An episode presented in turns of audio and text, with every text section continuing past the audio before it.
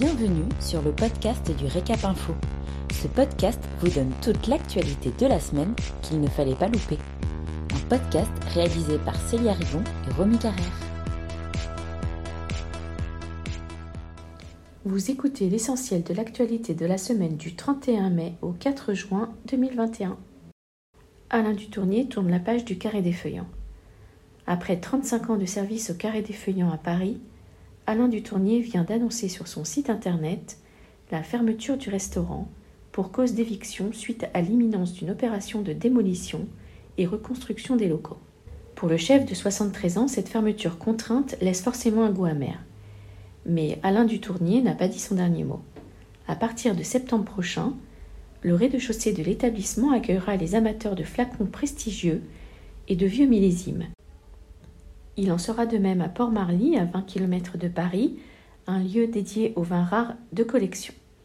Enfin, le chef va transférer une grande partie de son équipe dans son restaurant de Trougascon dans le 7e arrondissement.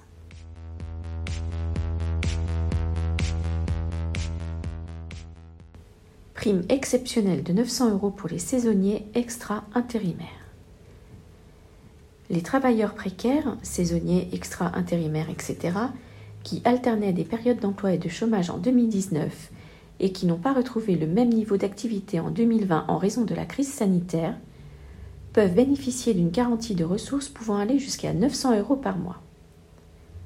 Elle est versée sous forme de prime. Elle a été prolongée jusqu'en août 2021 par un décret du 28 mai. Pour recevoir cette prime, vous n'avez aucune démarche à accomplir.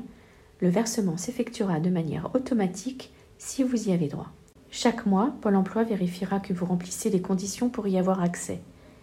Vous serez informé du versement de cette prime par SMS ou par email.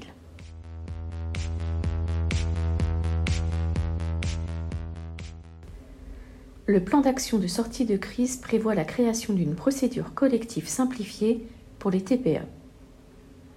Le 1er juin, Bruno Le Maire a annoncé la création d'un comité national de sortie de crise qui réunit institutionnels et organisations professionnelles et qui va suivre et coordonner la mise en œuvre du plan d'action. Un conseiller à la sortie de crise va être désigné par l'État dans chaque département. L'objectif du plan est de proposer à chaque entreprise une solution adaptée à sa situation.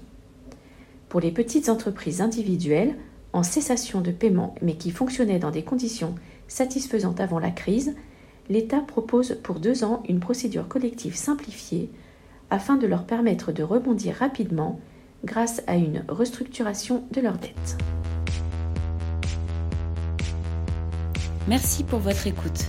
Pour retrouver tous nos podcasts, rendez-vous sur notre site www.l'hôtellerie-restauration.fr dans la rubrique vidéo et podcasts.